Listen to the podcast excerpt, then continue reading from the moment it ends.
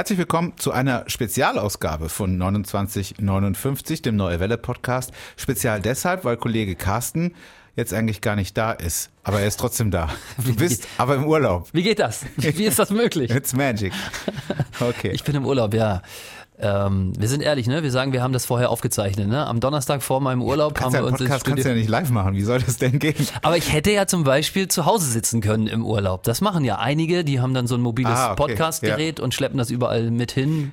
Nee, ich fände es in Zukunft besser, wenn wir immer Tag und Nacht abrufbar hier im Studio sitzen und immer wenn jemand da draußen unseren Podcast hören will, dann klingelt hier bei uns der Wecker. Da geht so eine Lampe an. Und da müssen wir einfach was erzählen.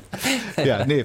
Wir haben was vorbereitet. Und zwar hast du ein Interview geführt mit einer Frau, über die ich mal bei, bei uns Ja. im, in einer normalen Ausgabe berichtet hatte. Du hast damals erzählt, dass ähm, diese Frau sich beworben hat bei einem NASA-Wettbewerb. Es ging um eine Weltraumtoilette.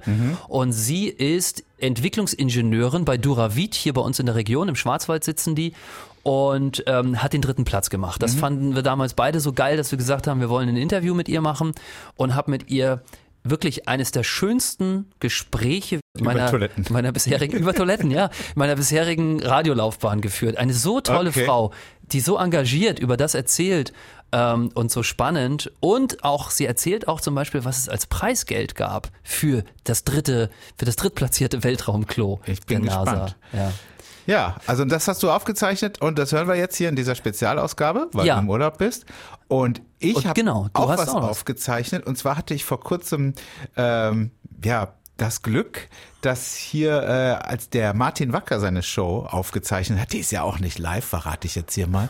Ähm, da hat er ein bisschen überzog, überzogen, so in bester Thomas Gottschalk-Manier. Und ein Gast von ihm, der musste dann draußen warten. Und der Gast heißt Daniel Schlager und der ist Bundesliga-Schiedsrichter. Und ich habe in meinem Leben noch nie mit einem Schiedsrichter gesprochen und ich hatte so viele Fragen. Und deswegen habe ich einfach ganz spontan zum Daniel gesagt, hier hast du Bock, kurz ins Studio zu kommen? Ich würde dir gerne ein paar Fragen stellen. Ähm, so kannst du die Wartezeit äh, ein bisschen überbrücken, bis der Martin Wacker da fertig ist. Und dann Das ist dir gleich von der Bank gerissen. Ne? Ja. Hast du gleich gedacht, den nehme ich mit. der sieht aber auch sehr nett aus und ist, der, ist, der ist 31, der ist super jung und äh, er hat da gerade eine Wahnsinnskarriere hingelegt Also- als Schiedsrichter. Ich glaube halt so Schiri, also ich werde es ja gleich hören, aber ich glaube so die Schiedsrichter, A, kannst du glaube ich gutes Geld verdienen, B weiß ich, dass total Schiedsrichter überall fehlen, also im Jugendbereich, es gibt kaum noch Leute, die danach kommen. Man hätte also, wenn man sich jetzt für diesen Weg entscheidet, ganz gute Aufstiegschancen. Ja, vor allem, du brauchst ja auch momentan sehr viele Schiedsrichter durch den Videoassistenten. Ja. Da sitzt ja jetzt noch ein zusätzlicher Schiri Richtig. in Köln und der hat ja auch immer noch einen Ersatzschiri neben sich sitzen. Ja. Also das scheint eine Branche zu sein. Brutal. Gerade boomt. das, das Boom, wie so, du musst natürlich damit leben, dass du immer der Arsch bist. Darüber spreche ich auch mit Daniel und es ist, äh, ich möchte hier an dieser Stelle noch hinzufügen, dass ich überhaupt keine Ahnung von Fußball habe. Ja, also wird, wird gut. Ich, es, also, so Fußballfachexperten, ähm, die sollten vielleicht was anderes hören. An, an, an wie viel der Stelle bist du früher immer gewählt worden, wenn es im Schulsport darum ging, die Mannschaft zusammenzustellen? An letzter Stelle. Wirklich? natürlich. So hart war das? Ja, ja, ja, ja. Okay. Aber das wollte Nicht ich mal so in der Mitte war, so Nee, das war aber auch cool. So, Jan wird als letzter gewählt. Das war dann für alle gut. Okay. Okay, also dann, ähm, was hören wir zuerst? Das weiß ich nicht, ist mir egal. Können wir aus Schnick, Schnack, schnucken. Okay, dann machen wir jetzt. Äh, mit Steine, Sch- Schere, Papier? Ja. Stein, Schere, Papier. Einmal, ne? Ein, wer jetzt verliert. genau, gewinnt. best of one. Also Schnick, Schnick, Schnack, Schnack, Schnuck. Beide Zweimal Schere. Schnick, Schnack, Schnuck. Du hast gewonnen. Ich habe Papier, so flache Hand, ne? und du hast Schere. Immer Schere geblieben. Also, ähm, dann hören wir zuerst Franziska Wülker von der Firma Duravit, die eine Weltraumtoilette entwickelt hat. 29, 59. der Podcast für die neue Welle Region. Hallo. Wollen wir denn das Interview starten? Ja, machen wir. Alles klar. Dann äh, ist meine allererste Frage die dritt. Ist es richtig, ne? Top 3 der NASA Ja. Weltraumtoilette, ne? Ja, korrekt. Wie fühlt man sich, wenn man die drittbeste Weltraumtoilette entwickelt hat? Richtig gut und ziemlich überrascht, ähm, dass, dass es einen dritten Platz gegeben hat. Ähm, es waren ja doch sehr viele Einsendungen, es waren um die 2000 Einsendungen, um die 20.000, die sich initial mal angeschaut haben, aber dann keine Einsendung gemacht haben und das ist doch äh, ein ganz schön tolles Ergebnis. Ähm, bevor wir gleich mal zum Ablauf kommen, weil mich das natürlich auch brennend interessiert, eine Frage nochmal vorweg. Haben Sie das so eher als Privatperson gemacht? Ich meine, Sie arbeiten ja für die Duravit AG. Jeder kennt diese Firma, die stellen wunderbare Badprodukte her. Oder ist das im Auftrag der Firma geschehen? Also das ist tatsächlich im Auftrag der Firma geschehen. Das war ganz lustig. Ich hatte das am Wochenende äh, in der Süddeutschen gelesen, dass es diese Mond-Challenge gibt. Und am Montag mache ich das E-Mail-Programm auf und da ist eine Mail von meinem Chef. Äh, da gibt es eine Luna Lu Challenge von der NASA. Haben Sie da Lust für uns mitzumachen? Und da war ich natürlich äh, begeistert und da sagt man nicht nein. Ähm, das heißt, es war tatsächlich irgendwie so von beiden Seiten das Interesse da. Sie sind Entwicklungsingenieurin. Ja. Äh, und haben sich offensichtlich spezialisiert auf, auf äh, Badartikel. Ja.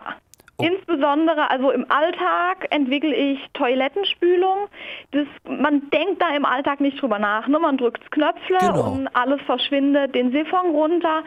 Da steckt aber relativ viel dahinter. Also es gibt auch unglaublich viele Normanforderungen. Also wir spülen die lustigsten Sachen das Klo runter, wir spülen Plastikbälle, wir spülen Sägemehl, ähm, einfach um zu gucken, dass beispielsweise das Sägemehl wird die ganze Klooberfläche bestäubt und dann schauen wir, dass eben wirklich die gesamte Oberfläche der Kloschüssel gereinigt wird und dementsprechend steckt da doch relativ äh, viel Entwicklungsaufwand hinter so einer vermeintlich simplen Toilettenspülung. Ist Wahnsinn. Ich würde eigentlich gerne mal wissen, wie Ihre Toilette zu Hause aussieht, aber ich glaube, das würde an der Stelle zu weit führen. Frau Wölker, was waren denn die Herausforderungen für eine Weltraumtoilette? Was, was muss man da beachten? Also streng genommen war die Herausforderung, dass es nicht nur die Weltraumtoilette ist, sondern auch das Mondklo. Das heißt, es muss eben sowohl in Schwerelosigkeit als auch in Mondschwerkraft, ist circa ein Sechstel der Erdschwerkraft funktionieren. Und genauso wenig wie jetzt ein Klo, was auf der Erde funktioniert, in Schwerelosigkeit zwangsläufig funktioniert, weil eben die treibende Schwerkraft fehlt äh, funktioniert ein WC, beziehungsweise ja dann kein WC, sondern ein Klo, was für Schwerelosigkeit äh, konzipiert ist, auch nicht zwangsläufig in Schwerkraft. Also beides unter einen Hut zu bringen, sowohl die Schwerelosigkeit als auch Immunschwerkraft. Und Gibt es diese Toilette oder ist das ein Entwurf, der erstmal noch theoretisch ist und mit Computerprogrammen entwickelt wurde? Also es ist ein digitaler Prototyp, das heißt, ich habe die äh, kompletten 3D-Daten erstellt. Ich habe es auch, ich habe ein Simulationsprogramm, äh, da kann ich Geometrie vorgeben, ich kann die das Fluid vorgeben. Fluid versteht man natürlich als Ingenieur sehr allgemein. Das kann Wasser, das kann Urin, das kann das große Geschäft sein. Ich muss nur die physikalischen Eigenschaften umstellen. Ähm, und mit diesem digitalen Prototyp ist es simuliert. Das heißt, ich habe im Computer die Bewegung der Zentrifuge vorgegeben. Ich habe da das Urin in die Zentrifuge getan und kann somit digital testen, äh, dass die Zentrifuge dann auch die gesamten Hinterlassenschaften des Astronauten zuverlässig in den Tank transportiert. Wie läuft so eine Bewerbung bei der NASA ab? Also die schreiben das aus. Der Chef sieht sie auch und sagen, hey, das wollen wir machen. Und dann gibt man dort eine Bewerbung ab. Wie, wie, wie geht es dann weiter? Ähm, naja, im Grunde landen da die Daten in dem äh, großen Datenpool. Ähm, es gibt eben gewisse Vorgaben, die die NASA gemacht hat, äh, bezüglich Gewicht, bezüglich äh, Schallabstrahlung, bezüglich Energieverbrauch. Was ist eine ähm, Schallabstrahlung? Schall, Ach, ähm, Schall. Lärm, Lärm. Ach echt, muss man leise sein im Weltraum? Ja, man muss, man muss im Weltraum tatsächlich leise sein. Das ähm, um eben die Mitastronauten nicht zu stören. Ist das ehrlich so, ja? Es gab also für die Weltraumtoilette, die Weltraumtoilette, ich hätte gedacht, man darf sich da oben alles erlauben, ist ja kaum einer da. Ja, das hätte ich auch gedacht. Ich meine, ich hätte auch vorgeschlagen, man macht halt Musik an, ne? dann hört man es nicht. Und vor allem, je leiser das WC, desto lauter hört man dann doch die Geräusche des Benutzers. Aber es war tatsächlich eine Anforderung, dass es ähm, möglichst leise sein soll. Das ist ja witzig. Was passiert eigentlich ähm, mit den Hinterlassenschaften? Werden die in einem Beutel da irgendwo gesammelt und wieder mit zurück zur Erde genommen? Oder ich meine, Sie haben es ja entwickelt. Ja, also es wird in einem Tank gesammelt. Äh, es gäbe rein theoretisch natürlich auch die Möglichkeit, das einfach ins All zu, zu leiten. Es war allerdings von der NASA ein expliziter Wunsch, dass man eben nichts auf dem Mond zurücklässt, was da nicht hingehört. Das heißt, man muss es sowieso wieder äh, mit hochnehmen. Und dementsprechend habe ich einen Tank entwickelt, der fast so um die 11 Liter Das heißt, der reicht gut drei Tage, wenn man so durchschnittliche Mengen von gesunden Erwachsenen zugrunde legt. Gibt's da, gibt's da so Richtwerte als Entwicklungsingenieurin und äh, für Toiletten? Ähm, naja, das sind ja jetzt tatsächlich eher urologische Werte. Also ich muss gestehen, ich habe ganz, ganz simpel mal in wissenschaftlichen Publikationen geguckt. Erstens mal, wie viel scheidet ein Mensch pro Tag aus an äh, Urin und großem Geschäft. Und ich habe tatsächlich auch geschaut, wie schnell sind denn die, ich sage jetzt mal, Vorschubgeschwindigkeiten bei einem gesunden Erwachsenen, um einfach zu schauen, wie äh, schnell muss denn die Zentrifuge mindestens drehen, ähm, um eben den Bedürfnissen der Geschwindigkeit mäßig äh, nach der, der, Geschwindigkeit nach äh, eben entsprechen zu können. Wahnsinn. Über was man sich da alles Gedanken machen muss. Da, da habe ich mir noch gar keine Gedanken drüber gemacht. Ja, also man kann auch einfach die Zentrifuge groß genug machen, ne, dass alles, dass ein Geschäft reinpasst. Man kann aber auch einfach die Zentrifuge kleiner machen, dann ist sie auch leichter äh, und schneller drehen lassen. Da muss man einfach nur die Drehgeschwindigkeit an die Uriniergeschwindigkeit anpassen. Verrückt. Absolut verrückt. Ähm, jetzt, jetzt haben Sie den dritten Platz gemacht. Ja. Ähm, Gab es da eine Mail von der NASA? Ist, ist, ist der Chef der NASA persönlich bei Ihnen vorbeigekommen bei der Duravit AG oder wie lief das? Also es kam, die NASA hat es über, über so ein äh, Crowdfunding-Portal gemacht, HeroX heißt es. Da kam erstmal von denen die Mail. Ähm, aber später kam dann nicht vom Chef der NASA, aber quasi äh, von der Chefin der Mondklo-Entwicklung kam dann da eben noch äh, ein paar Detailnachfragen. Ja. Und äh, gibt's dafür, gab es dafür irgendwie ein Preisgeld? Hat man sie eingeladen äh, aufs NASA-Gelände, um sich dafür das anzuschauen? Oder einen Essensgutschein für, für irgendwie was? Oder wie ist also das? es gab tatsächlich ein ziemlich ordentliches Preisgeld. Es waren für den dritten äh, Platz 5000 Dollar. What? Doch, ja, ernsthaft, für ein Klo. nee, ich finde ich jetzt, also finde ich, finde ich richtig cool, ehrlich. Das ja, das, das, das, das, das ist total super, aber ich glaube, zu dem, was ein Mondklo dann kostet, äh, sind es, glaube ich, noch Peanuts, weil bei der Raumfahrt spielt ja Geld keine Rolle so in etwa. Das, ja. also ich glaube, das ist das teuerste Klo, äh, das Mondklo, was so produziert wird. Weil, weil, können Sie uns da mal, das finde ich ja jetzt mega spannend. Also, äh, wenn man jetzt Ihre Weltraumtoilette ja, produzieren würde, was meinen Sie? Was kostet die am Ende? Ähm, naja, das ist, ist, es ist schwer zu sagen. Es, es spielen ja auch Entwicklungskosten mit rein. Ich denke, dass die Produktionskosten der geringste Teil sein werden. Ich denke, dass es mehr so wird ja, muss ja getestet werden. Ich weiß nicht, ob dann äh, der äh, Astronaut für den Parabelflug vorher drei Liter trinken muss, dass, dass dann auch das, äh, zum richtigen Zeitpunkt das Bedürfnis da ist oder ob man einfach ein bisschen Wasser reingibt. Aber ich nehme schon an, dass die NASA das WC beziehungsweise Mondklo, es spült ja nicht mit Wasser, ähm, dass die NASA ähm, das Mondklo schon auch in einem realen Prototyp testet und es muss ja dann auch ohne Schwerkraft erfolgen. Ich nehme an, dass so die Testkosten mit der größte Anteil sind. Ja. Ähm, ja, da haben wir immer noch keine Zahl genannt, aber ich glaube, es ist auch schwierig, ne? Also ist schwierig, ist, ja. ja. Ja, ja, Wahnsinn. Gibt es jetzt eigentlich eine Beförderung bei Ihnen? Ähm, naja, also mein Mondklo wird auf dem Mond befördert. ähm, ich, bin, ich, ich, ich, ich bin ja jetzt schon äh, verantwortlich für die Spülentwicklung. Ähm, ich nehme nicht an, dass wir, dass wir Mondklos und perspektivisch dann auch Marsklos in unser Standardportfolio aufnehmen werden.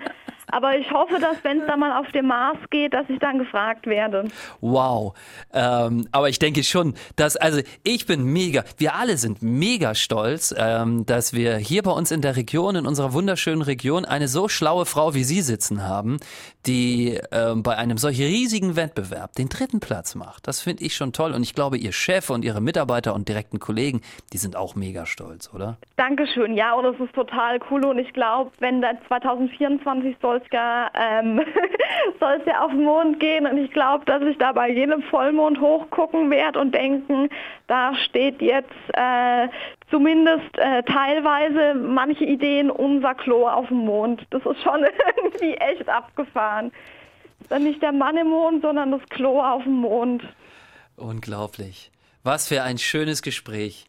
Das war toll. Ich muss mal, ich bin, ich bin so ein bisschen, ich bin so ein bisschen lost gerade, aber äh, ich hatte mir so ein paar Fragen aufge, aufgeschrieben. Ähm, die Herausforderungen, Bewerbungsphase haben wir alles Ja. geklärt.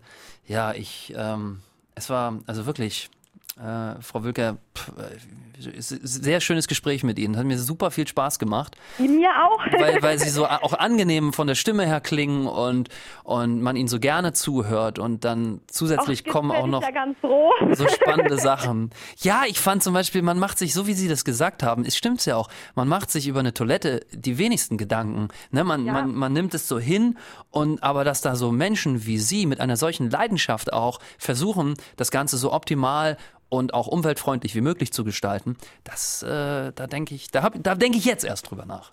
Ja, ich habe da ganz ehrlich, bevor ich bei Duravit angefangen habe, das Klo, das war eine der Sachen in meinem Leben, um die ich mir die wenigsten Gedanken gemacht habe. Ne? Wie gesagt, man drückte Spülknöpfe und gut ist.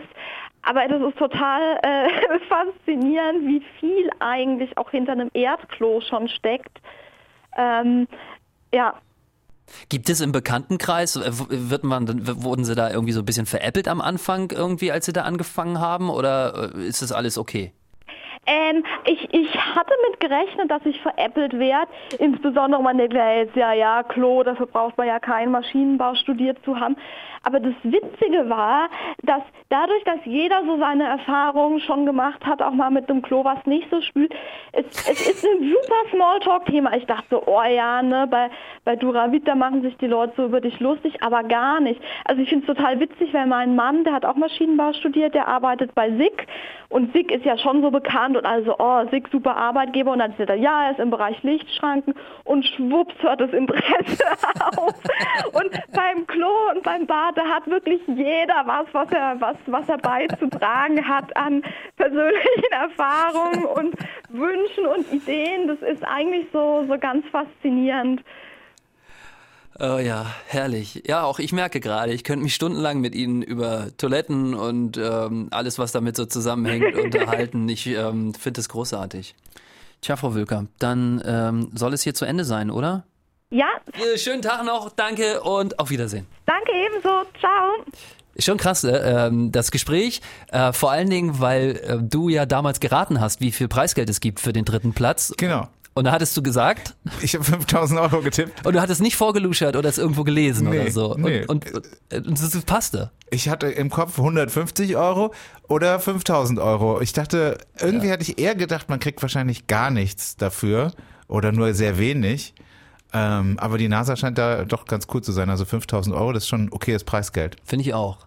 Finde ich auch. Also da hast du auf jeden Fall eine Punktlandung gemacht damals. Da war ich sogar, als ich dich das gefragt habe, da war ich sogar ein bisschen sauer, weil du 5000 gesagt hast, weil ähm, ich dachte, jetzt habe ich einmal so einen geilen Teaser und dann macht er mir den gleich kaputt. Ja, Aber- wir hatten das schon öfter, ne? dass, dass, dass äh, ich irgendwie eine Geschichte erzählt habe und sage, ja, jetzt rate, was da passiert ist und dann sagst du es exakt genauso vor. Und du hattest auch mal eine Geschichte von einer Frau mit einer Spinne. Ja, genau, mit einem Schrei, wo der Mann draußen gehört hat, einen Schrei und ich dann gesagt hat, was könnte der Grund sein? Und du, Spinne. Ja, es passiert auch häufig. Ich bin, ich bin in meinem Freundeskreis auch bekannt als der Geschenkeflüsterer. Weil ich äh, immer, wenn jemand ein Geschenk bekommt und da ist noch eine Verpackung drumrum und Geschenkpapier, dann sage ich äh, direkt, was es ist. Und Und, meistens ist es das dann auch. Und alle sind dann immer genervt. Ja. Der Geschenkeflüsterer. so, dann hören wir jetzt mein Interview, das ich geführt habe mit Daniel Schlager, dem Bundesliga-Schiedsrichter. Da bin ich sehr gespannt. Ja, fahr ab das Band. Herzlich willkommen, Daniel Schlager im Neue Welle Sendestudio. Du bist 31 Jahre alt, kommst aus Hügelsheim und du bist Bundesliga-Schiedsrichter. Und das schon einige Jahre, oder? Jetzt kommt die dritte Saison als Bundesliga-Schiedsrichter tatsächlich. Okay, wie ist das? Fangen wir mal ganz vorne an. Hat man als Schiedsrichter auch einen Lieblingsverein? Tatsächlich nicht. Nein? Nein, also das bringt die Aufgabe als Schiedsrichter mit sich, dass man neutral ist. Und klar, ich bin ein großer Fußballfan. Ja. Und äh, beschäftige mich seit, seit Kindheit mit Fußball, war auch früh im Stadion, war auch früh hier im Wildparkstadion in Karlsruhe mit, mit meiner Familie, mit meinem Vater, der mich da immer mal wieder mitgenommen hat. Aber einen Lieblingsverein habe ich nicht. Äh, es spielt für mich immer äh, blau gegen weiß oder rot gegen schwarz.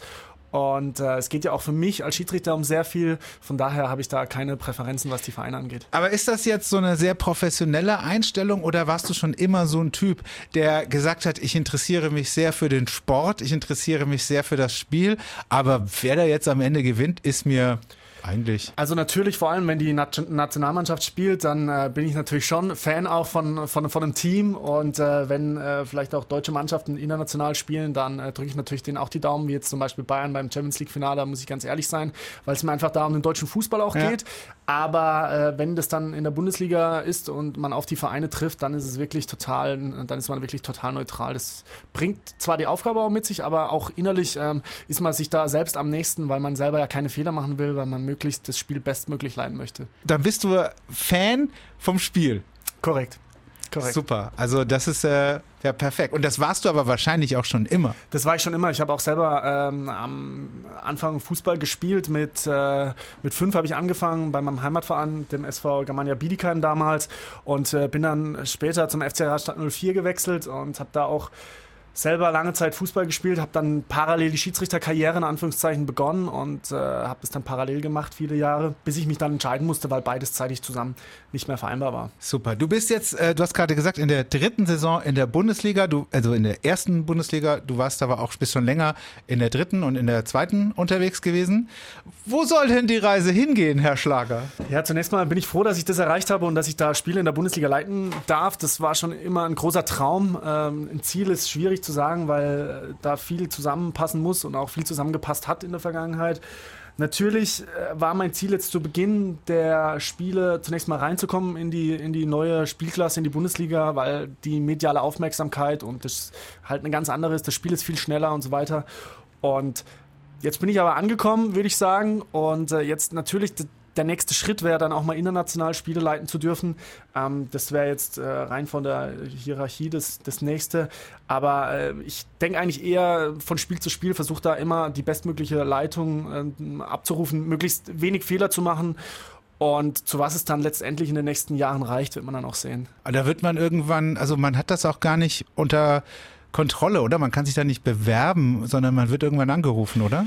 Die Bewerbung äh, gibt man eigentlich ab durch positive Spielleitung, durch äh, positives Feedback, das man auch bekommt. Wir werden ja bewertet von Schiedsrichtern, die in dieser Spielklasse früher selber schon mal gepfiffen mhm. hatten, also ehemalige Bundesliga-Schiedsrichter, Lutz Michael Fröhlich, Herbert Vandl ähm, und zum Beispiel, um jetzt eine wenig, einige wenige zu nennen. Und ja, wenn da positives Feedback kommt, äh, dann gibt es auch mm, einen Bewertungsbogen bei uns tatsächlich. Es gibt eine Rangliste, in Anführungszeichen, wie bei den Vereinen auch. Und äh, da über diese, über diese Dinge empfiehlt man sich halt dann auch für äh, folgende Aufgaben und auch für andere Spiele. Ja. Das ist natürlich ein Unterschied, ob man Bayern gegen Dortmund pfeift oder, äh, oder andere äh, Duelle, die vielleicht im Mittelfeld jetzt weniger ausschlaggebend sind, wo jetzt vielleicht die öffentliche Aufmerksamkeit nicht so groß ist. Ja. Wie ist das, äh, also Frage, es gibt eine Schiedsrichter-Rangliste. Korrekt, also intern gibt es die schon. Äh, das wird äh, für niemanden öffentlich zugänglich gemacht natürlich, aber ähm, man muss ja schon auch unterscheiden, welcher Schiedsrichter war jetzt dieses Jahr wie gut drauf. Aha. Und äh, äh, das ist auch unser Anspruch, dass wir möglichst äh, da auch im Wettbewerb sind mit anderen. Trotzdem verstehen wir uns alle untereinander gut, aber man möchte trotzdem versuchen, möglichst gute Spielleitung abzuliefern, um dann äh, in der Tabelle halt weiter oben zu stehen als andere. Ja. Super. Äh, wie ist denn das, wenn man da auf dem Platz steht und du bist jetzt in der ersten Liga unterwegs und du hast da irgendwie so ein internationalen Superstar. Hat man da Respekt, hat man da Angst oder geht man da genauso rein wie in der dritten Liga? Da geht man tatsächlich genauso rein. Also das beginnt ja oder hat vor vielen Jahren schon begonnen, als ich mal Regionalligaspiele äh, geleitet habe oder als das meine höchste Spielklasse war. Da trifft man ja auch auf ehemalige Bundesligaspieler. Das heißt, man hat da relativ früh auch schon Kontakt ja. gehabt zu Leuten, die man aus dem Fernsehen kennt. Und ähm, von Spiel zu Spiel, von Jahr zu Jahr nimmt es dann immer mehr zu und dann wird es zur Normalität in Anführungszeichen. Von daher äh, ist es jetzt nicht wirklich was Neues. Ich hatte auch 2016 zum Beispiel das Testspiel gepfiffen zwischen äh, dem KSC und Bayern München. Ähm, damals, ähm, da war Deutschland äh, Weltmeister, kurz danach, meine ich, war das. Auf jeden Fall, ähm, ja, habe ich da auch schon vor fünf Jahren dann die, die Spieler, von den Spielern Spiele geleitet.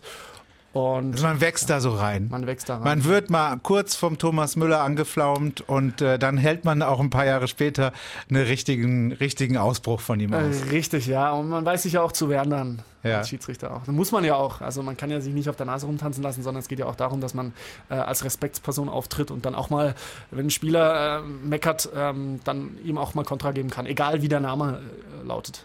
Ich weiß gar nicht mehr, wo ich das letzte. Ich habe die Schweinsteiger-Doku vor kurzem gesehen, aber ich habe auch diesen Toni Kroos-Podcast gehört. Ich weiß nicht mehr, wo ich es gehört habe, dass die Spieler aber auch schon recht gute Verhältnisse zu Schiedsrichtern haben. Also das ist nicht immer nur so wie, wie Schüler und Lehrer, sondern das ist äh, auch, da können auch Freundschaften entstehen. Ja, Freundschaften, ja, jein. Ähm, also man kann schon gute Gespräche auch führen mit Spielern und äh, es gibt auch, kommt oft zum Smalltalk, äh, egal jetzt ob in der Kabine oder auch im Feld, wo man sich dann auch immer wieder begegnet und äh, man sich dann auch mal unterhält, vielleicht mal auch außerhalb vom Fußball über, über normale Dinge unterhält. Ähm, das ist schon ganz, ganz angenehm. Ähm, geht nicht mit jedem Spieler, aber ähm, die, der überwiegende Teil, mit denen lässt sich schon auch ganz, ganz normal reden und nicht, nicht wie du es jetzt beschreibst, in, in Lehrermanier oder so, sondern Ja. es ist wirklich auf Augenhöhe. Ja klar, ich meine, ihr seid ja auch teilweise im gleichen Alter. Da passt das ja schon. Ähm, ganz wichtige Frage, die mir schon lange unter den Nägeln brennt. Wie fühlt sich so eine Fehlentscheidung für dich an? Ich vergleiche es immer ein Stück weit mit einer Niederlage. Also wenn ich jetzt äh, eine Fehlentscheidung getroffen habe, das vielleicht sogar spielentscheidend war und äh, ich schaue dann auf das Spiel zurück in der die Tage danach, dann äh, ja, bedrückt mich das schon und dann denke ich, Mist, äh, warum ist mir das passiert? Ähm, dann fühlt sich das tatsächlich an wie eine Niederlage, Ja. wie wenn ich als Verein oder als, als Spieler ein Spiel verloren hätte. Dann gilt es halt darüber nachzudenken, zu gucken, was hat man falsch gemacht, wo lag das Problem, was kann man in Zukunft anders machen. Und dann äh, spätestens Mitte der Woche äh, sollte man das auch abhaken und die Tage davor möglichst wenig Zeitung und äh, Radio hören. Okay, ach schade. Und, und wenn du eine Fehlentscheidung getroffen hast und äh, das dir dann auch die ersten Tage wehtut, wie, wie fühlt sich das an, wenn man dann so einen richtigen Shitstorm abbekommt, wenn einen alle hassen? ja, auch da lernt man mit umzugehen. Dem sind wir viele Jahre schon ausgesetzt, oder bin ich jetzt auch schon viele Jahre ausgesetzt. ist natürlich schade, dass man dann auf äh, so eine Entscheidung reduziert wird. Das ist ja unser Los als Schiedsrichter. Wir können äh, 89 Minuten gute Spielleitung zeigen und haben dann am Schluss eine Situation, wo wir falsch liegen, wo wir einen Strafstoß pfeifen, der vielleicht keiner war. Und dann wird natürlich das medial oftmals auf die eine Szene begrenzt äh, oder beschränkt, was natürlich unser Los ist als Schiedsrichter, das haben wir uns selber ausgesucht. Aber das ist dann schon bitter teilweise, aber man lernt damit umzugehen. Wie gesagt, also wenn dann solche Spiele sind, dann weiß ich auch, dass ich die nächsten Tage eher mal weniger lese und äh, mich dann zurückziehe im Kreise der Familie. Ja, es gibt, gibt ja wirklich so der Name Manuel Gräfe. Ich weiß nicht mehr, was genau der Fehler war, aber er hat auf jeden Fall einen Fehler gemacht in der Relegation gegen den HSV und kann sich seitdem dann halt hier in der Region auch nicht mehr blicken lassen. Das ist jetzt zum Beispiel genau das Beispiel, was ich meine. Ich war damals auch im Stadion, habe das Spiel gesehen und ähm, er hat das Spiel wirklich hervorragend geleitet. Es war halt eine Situation dabei, die falsch war. Und ähm, da wird man tatsächlich dann drauf reduziert und äh, klar hat es riesen Auswirkungen gehabt, diese Situation und diese, dieser Fehler, aber da muss man sich dann wieder aufrichten und versuchen nach vorne zu schauen. Das bestimmt manchmal sau schwierig ist. Korrekt, ja. Also, ja. Je, das grö je, je, je größer die Fehlentscheidung bzw. die Auswirkung einer Fehlentscheidung, desto mehr beschäftigt einen das auch ein Schied äh, oder beschäftigt es auch den Schiedsrichter.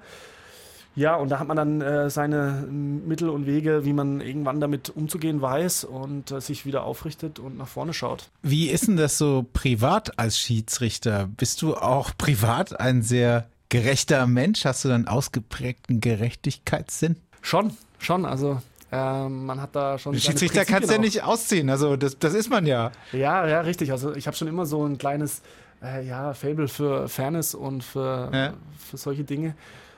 Das kann man zu Hause nicht ablegen. Ich habe jetzt sechs Tage die Wäsche gemacht. Jetzt bist du wieder dran, sechs Tage so ungefähr. Zum Beispiel, ja. Geil. Hast du schon mal von den Schiedsrichter Ultras gehört? Habe ich schon gehört. Ja. Habe ich schon gehört. Hast du sie auch schon mal erlebt? Also, Li live äh, tatsächlich mal als vierter Offizieller. Waren die mal im Stadion äh, und haben äh, den Schiedsrichter da unterstützt. Äh, ist schon ganz interessant. Ich finde es toll, dass es da Leute gibt, die sich dafür begeistern. Wahrscheinlich ehemalige Schiedsrichter auch, die sich dafür, oder aktive Schiedsrichter, die sich dafür begeistern und uns unterstützen. Das nimmt man wahr, da freut man sich auch drüber, weil generell wird uns nicht so oft zugejubelt. ja. Aber ähm, ja, also das sind so Jungs aus Berlin, glaube ich, sind Genau. die, ne? Die äh, eben gesagt Brigade Hartmut Strampe. Genau, die haben sich nach irgendeinem Schiedsrichter benannt, der irgendein tolles Spiel mal gepfiffen haben muss. Und äh, ich, als ich das gehört habe, ich, ich wollte auch Schiedsrichter-Ultra werden. Ich fand, das klingt total gut. total sympathisch, dass man eben euch unterstützt und klatscht, wenn ihr ein, ein gutes, eine gute Aktion hattet. Also mega schön. Ich finde, davon sollte es mehr geben. Daniel, mega spannend, die Einsichten und die Einblicke hier in dein, in dein Leben so. Schön, dass wir kurz quatschen durften. Herzlichen Dank, ja. Mega geil. Danke dir.